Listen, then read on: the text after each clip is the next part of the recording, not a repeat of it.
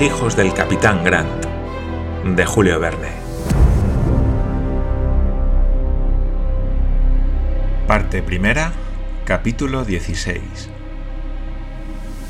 El río Colorado. A las 8 de la mañana del día siguiente, 22 de octubre, Talcabe dio la señal de marcha. Entre los 22 y 42 grados, el suelo argentino se inclina de oeste a este y por consiguiente los viajeros no tenían más que hacer que descender hasta llegar al mar por una pendiente suave.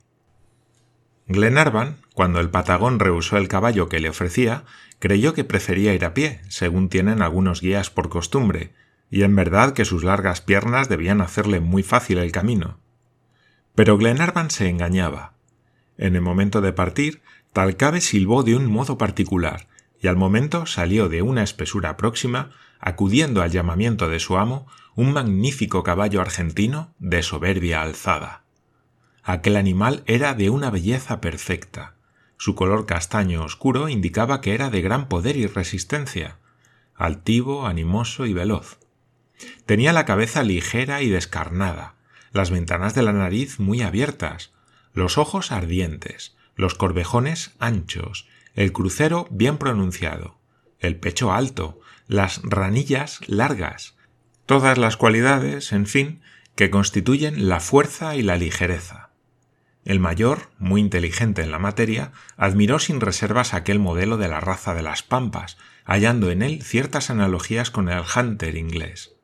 Aquel gallardo animal se llamaba tauca, que quiere decir pájaro en lengua patagónica, y era muy acreedor a este título. Apenas Talcabe estuvo montado, su caballo dio un bote. El patagón, consumado jinete, estaba magnífico. Llevaba sujetos al arnés los instrumentos de caza usados en la llanura argentina, las bolas y el lazo. El primero consiste en tres bolas reunidas por medio de una correa que se lleva atada a la parte anterior de la silla. El indio, aunque tenga el animal o el enemigo que persigue a cien pasos de distancia, tira las bolas con tal precisión que las arrolla a sus piernas y le derriba. Es, por consiguiente, en sus manos un arma formidable, porque la maneja con una destreza sorprendente. El lazo no abandona como las bolas la mano que lo maneja.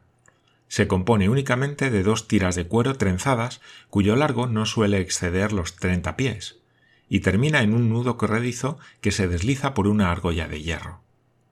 La mano derecha arroja el nudo corredizo y la izquierda tiene asido el resto de la cuerda cuya extremidad está sólidamente sujeta a la silla. Una larga carabina, terciada en bandolera, completaba las armas ofensivas del patagón. Talcabe, sin cuidarse de la admiración que producía con su gracia natural, su continente y su soltura, se puso a la cabeza de los viajeros, cuyos caballos marcharon al galope o al paso, pues el trote les era desconocido. Roberto montaba con valor y seguridad, y Glenarvan se tranquilizó muy pronto respecto de su firmeza para mantenerse en la silla. La llanura de las Pampas empieza al pie mismo de la cordillera. Se puede dividir en tres partes. La primera, desde la cordillera de los Andes, comprende una extensión de 250 millas, cubierta de maleza y arbustos. La segunda, que tiene de ancho 450 millas, está tapizada de una hierba magnífica y se detiene a 180 millas de Buenos Aires. Desde este punto hasta el mar, el viajero no encuentra más que una serie de inmensas praderas de alfalfa y cardos. Esta es la tercera parte de las pampas. Al salir de las gargantas de la cordillera, los viajeros se encontraron con un gran número de dunas de arena llamadas médanos, verdaderas olas incesantemente agitadas por el viento cuando no las encadena al suelo las raíces de los vegetales. Esta arena es sumamente fina, y así es que se levanta al menor soplo y forma verdaderas trombas que suben a una altura considerable.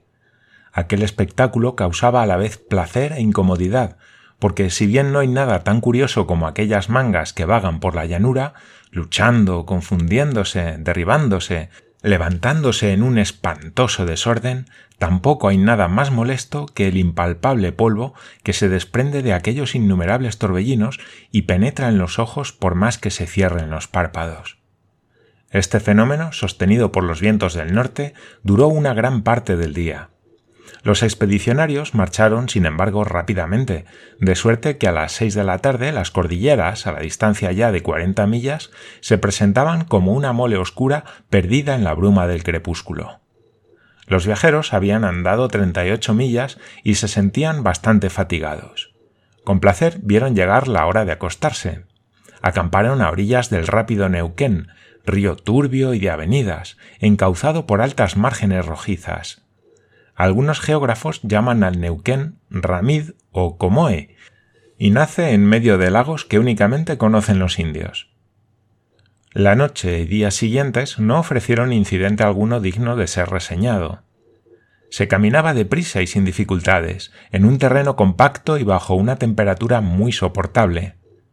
A cosa del mediodía el sol calentó mucho, y a la caída de la tarde se presentó en el horizonte del sudeste una barrera de nubes que era un síntoma seguro de variación del tiempo. El Patagón no podía equivocarse acerca del particular y con el dedo indicó al geógrafo la zona occidental del cielo. Comprendo, dijo Paganel, y añadió dirigiéndose a sus compañeros. El tiempo va a variar, no tardará en soplar el pampero. Y explicó que el pampero es un viento del sudoeste muy seco, frecuente en las llanuras argentinas. Talcabe no se había engañado. Durante la noche, bastante penosa para gentes que no tenían más abrigo que un simple poncho, el pampero sopló con mucha fuerza. Los caballos se echaron al suelo y los hombres se tendieron junto a ellos formando un apretado grupo. Glenarvan temía algún grave retraso si el huracán se prolongaba, pero Paganel le tranquilizó después de haber consultado su barómetro. Ordinariamente, le dijo, el pampero engendra tempestades de tres días que la bajada del mercurio indica de una manera segura. Pero al contrario, cuando, como ahora, el barómetro sube, toda la tempestad se reduce a unas cuantas horas de furiosas ráfagas. Tranquilizaos, pues, querido amigo, al rayar el alba habrá recobrado el cielo su acostumbrada pureza. Habláis como un libro, Paganel, respondió Glenarvan. Soy un libro, en efecto, replicó Paganel y os dejo que me ojeéis cuanto queráis. El libro no se engañaba. A la una de la mañana cesó repentinamente el viento y todos pudieron hallar en el sueño un reposo reparador. Al amanecer se levantaron ágiles y dispuestos para todo, especialmente Paganel, que hacía chascar sus articulaciones desperezándose como un cachorro. Era aquel día el 24 de octubre, Diez días habían transcurrido desde que los expedicionarios salieron de Talcahuano. 93 millas separaban aún a los viajeros del punto en que el río Colorado corta el paralelo 37 y por consiguiente, para llegar a este se necesitaban tres días de viaje. Durante aquella travesía del continente americano, Lord Glenarvan acechaba con escrupulosa atención la aproximación de los indígenas, quería interrogarles acerca del capitán Grant por medio de Talcabe, con el cual, además, empezaba a Paganel a entenderse suficientemente. Pero se seguía una línea poco frecuentada por los indios, porque los caminos de las pampas que van de la República Argentina a las cordilleras están situados más al norte. No se encontraban indios errantes ni tribus sedentarias de las que viven sometidas a la autoridad de un cacique. Si acaso aparecía a lo lejos algún jinete nómada, Huía rápidamente, no teniendo ningún interés en ponerse en comunicación con desconocidos. Aquel grupo debía parecer sospechoso a cualquiera que se aventurase por la llanura, lo mismo al bandido, cuya prudencia se alarmaba a la vista de ocho hombres bien armados y bien montados, que al viajero honrado que en aquellas comarcas solitarias estaba siempre receloso contra algún malintencionado. Así pues, había una imposibilidad absoluta de establecer relación alguna con malos ni con buenos. De lamentar era no encontrarse delante de una cuadrilla de rastreadores, bandidos o merodeadores de la llanura, aunque con ellos la conversación tuviese que empezar a tiros. Sin embargo, si bien Glenarvan, por interés de sus investigaciones, tenía motivos para quejarse de la falta de indios, sobrevino un incidente que justificó mucho la interpretación dada al documento. La ruta seguida por la expedición cortó varios senderos de la Pampa, entre otros uno muy importante, el de Carmen a Mendoza, fácil de reconocer por las osamentas de animales domésticos, mulos, caballos, carneros y bueyes, destrozados por el pico y las garras de las aves de rapiña y blanqueadas por la acción de la atmósfera. Había millares de ellos, y sin duda más de un carcomido esqueleto humano confundía su polvo con el de los más humildes animales. Hasta entonces Talcabe no había hecho ninguna observación respecto de la ruta rigurosamente seguida. Comprendía, sin embargo, que no siendo ninguna de las conocidas en las pampas, no le conduciría a ciudades ni aldeas, ni a los establecimientos de las provincias argentinas. Todas las mañanas se avanzaba hacia levante, sin separarse de la línea recta, y todas las tardes el sol poniente se encontraba en la extremidad opuesta de esta línea. En su calidad de guía, Talcabe debía extrañar que no solo no era él quien guiaba, sino que era guiado. Con todo, en medio de su asombro, se condujo con la reserva característica de los indios, y no hizo la menor observación respecto de los simples senderos desdeñados hasta entonces. Pero al llegar a la expresada vía de comunicación, detuvo su caballo y se volvió a Paganel. El camino del Carmen, dijo. Lo sé, bravo Patagón, respondió el geógrafo en su español más puro. El camino del Carmen a Mendoza. ¿No lo tomamos? repuso Talcabe. No, respondió Paganel. ¿Y a dónde vamos? Siempre al este. Eso no es ir a ninguna parte. ¿Quién sabe? Talcabe calló y miró al sabio con profunda sorpresa. Sin embargo, no podía creer que se chanceara al geógrafo. Un indio, siempre grave, no concibe que se pueda hablar nunca en broma. ¿No vais, pues, al Carmen? añadió después de un instante de silencio. No, respondió Paganel. ¿Ni a Mendoza? Tampoco. En aquel momento Glenarvan, reuniéndose a Paganel, preguntó a éste lo que decía Talcabe y por qué se había parado. Me ha preguntado si íbamos al Carmen o a Mendoza, respondió Paganel, y le ha causado extrañeza mi respuesta negativa a su doble pregunta. Nuestra ruta debe necesariamente parecerle muy extraña, dijo Glenarvan. Ya lo creo. Dice que no vamos a ninguna parte. Pues bien, Paganel, ¿no podríais vos explicarle el objeto de nuestra expedición y el interés que tenemos en dirigirnos siempre hacia el este? Muy difícil será, respondió Paganel, porque un indio no entiende una palabra de grados terrestres y la historia del documento será para él una historia fantástica. Pero, dijo con seriedad el mayor, ¿será la historia lo que él no comprenda o será al historiador?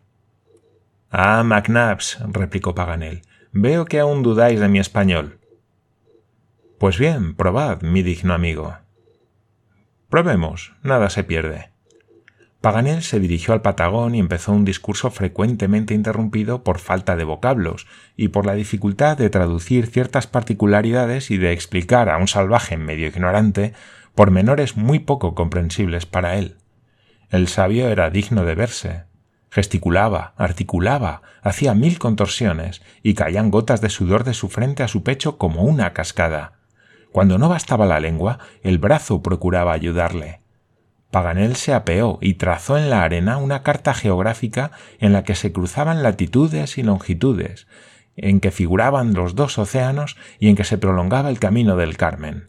Nunca profesor alguno se había visto tan apurado. Talcabe lo miraba todo tranquilamente, sin dejar traslucir si comprendía o no algo. La lección del geógrafo duró más de media hora. Después cayó se limpió el rostro inundado de sudor y miró al Patagón. ¿Qué? ¿Comprende? preguntó Glenarvan. Veremos, respondió Paganel, pero si no ha comprendido, renuncio a hacerme comprender. Talcabe no se movía, ni hablaba. Sus miradas permanecían fijas en las líneas trazadas en la arena, que el viento borraba poco a poco. ¿Y bien? le preguntó Paganel. No pareció que Talcabe le oyese. Paganel veía ya asomar a los labios del mayor una sonrisa irónica, y queriendo defender su honor, iba a empezar con nuevas energías sus demostraciones geográficas, cuando el Patagón le detuvo con un gesto. ¿Buscáis un prisionero? preguntó. Sí, respondió Paganel. ¿Y precisamente en esta línea comprendida entre el sol que se pone y el sol que nace? añadió Talcabe, precisando con una comparación al estilo indio la ruta del oeste al este. Sí, sí, eso es. Y es vuestro Dios, dijo el Patagón, quien ha confiado a las olas del mar los secretos del prisionero? Dios mismo. Que su voluntad se cumpla, pues, respondió Talcabe con cierta solemnidad. Marchemos hacia el este y, si es preciso, hasta llegar al sol. Paganel, triunfante en la persona de su discípulo, tradujo inmediatamente a sus compañeros las respuestas del indio. ¡Qué raza tan inteligente! añadió. De veinte campesinos de mi país, diecinueve no hubieran comprendido una palabra de mis explicaciones. Glenarvan suplicó a Paganel que preguntase al Patagón si había oído decir que hubiesen caído algunos extranjeros en manos de los indios de las Pampas. Paganel hizo la pregunta a Talcabe y aguardó la respuesta. Tal vez, respondió el Patagón. Apenas Paganel tradujo esta respuesta de Talcabe, los siete viajeros rodearon a éste y todos le interrogaron ansiosamente con la mirada. Paganel, conmovido y casi sin encontrar palabras, prosiguió el interesante interrogatorio, procurando con sus miradas, fijas en el grave indio, sorprender su respuesta antes que saliese de sus labios. Repetía en inglés uno tras otro todos los vocablos españoles del Patagón, de suerte que sus compañeros le oían hablar, por decirlo así, en su idioma patrio. ¿Quién era ese prisionero? preguntó Paganel. Un extranjero, respondió Talcabe un europeo. ¿Le habéis visto? No, pero han hablado de él los indios. Era un valiente, tenía un corazón de toro. Un corazón de toro, dijo Paganel. Ah, magnífica lengua patagona. ¿Comprendéis, amigos? Era un valiente. Era mi padre, exclamó Roberto Grant. Y dirigiéndose enseguida a Paganel, le preguntó cómo se decía esta frase en español. El profesor se lo dijo, y entonces Roberto cogió las manos de Talcabe y le dijo con voz dulce Es mi padre. Su padre, respondió el patagón, cuyos ojos brillaron súbitamente. Cogió al niño en sus brazos, lo sacó de la silla y le contempló con la más curiosa simpatía. Una emoción pacífica se reflejó en su semblante inteligente. Pero Paganel no había terminado aún su interrogatorio. ¿Dónde estaba? ¿Qué hacía aquel prisionero? ¿Cuándo había oído hablar de él tal cabe? Todas estas preguntas se acumulaban a la vez en su mente. Por las respuestas del indio, que no se hicieron esperar, supo que el europeo era esclavo de una de las tribus indias que recorren el país entre el río Colorado y el río Negro. Pero ¿dónde se hallaba últimamente? preguntó Paganel. Bajo el poder del cacique Calfucura, respondió Talcabe. ¿En la línea que hemos seguido hasta ahora? Sí. ¿Y quién es ese cacique? El jefe de los indios polluches, un hombre de dos lenguas y de dos corazones. Es decir, falso en las palabras y en las acciones, dijo Paganel después de traducir a sus compañeros esta bella imagen de la lengua patagona. ¿Y podremos rescatar a nuestro amigo? añadió. Tal vez, si se halla aún en manos de los indios. ¿Y cuándo habéis oído hablar de él? Hace ya mucho tiempo y desde entonces el sol ha traído dos veranos al cielo de las pampas. La alegría de Glenarvan era indescriptible. Esta respuesta concordaba exactamente con la fecha del documento, pero quedaba que hacer aún una pregunta a Talcabe. Paganel la formuló al momento. Habláis de un prisionero, dijo. ¿No había tres? No lo sé, respondió Talcabe. ¿Y nada sabéis acerca de su actual situación? Nada. Esta última palabra puso fin a la conversación. Era posible que los tres prisioneros se hallasen separados desde mucho tiempo. Pero de los datos suministrados por el Patagón resultaba que los indios hacían mención de un europeo que se hallaba en su poder. La fecha de su cautiverio el punto mismo en que debía encontrarse, todo, hasta la frase patagona empleada para expresar su valor, se refería evidentemente al capitán Harry Grant. Al día siguiente, 25 de octubre, los viajeros emprendieron de nuevo la marcha hacia el este con multiplicado ardor. La llanura, siempre triste y monótona, formaba uno de esos espacios interminables que en el país se llaman travesías. El terreno arcilloso, entregado a la acción de los vientos, era perfectamente horizontal, sin una piedra, sin un guijarro, no siendo en algunos barrancos áridos y secos o en las márgenes de pantanos artificiales abiertos por las manos de los indios. A trechos muy dilatados aparecían selvas bajas y oscuras en que descollaban algunos algarrobos blancos cuyas vainas contienen una pulpa azucarada, agradable y refrescante, y algunos grupos de terebintos, juncos, retamas silvestres y arbustos espinosos, cuya falta de lozanía demostraba la esterilidad de la tierra. La jornada del 26 fue penosa. Se trataba de llegar al río Colorado, y en efecto los caballos, hostigados incesantemente, apretaron tanto el paso que aquella misma tarde alcanzaron el magnífico río de las regiones de las Pampas a los 69 grados 45 minutos de longitud. Su nombre indio, Kobu Leubu, significa gran río. El Kobu Leubu, después de un largo rodeo, desagua en el Atlántico, produciéndose en su desembocadura una particularidad curiosa. Sea efecto de filtración o de evaporación, el volumen de sus aguas disminuye a medida que se acerca al mar, y la causa de este fenómeno no se ha determinado aún completamente. El primer cuidado de Paganel al llegar al Colorado fue bañarse geográficamente en sus aguas teñidas por una arcilla rojiza.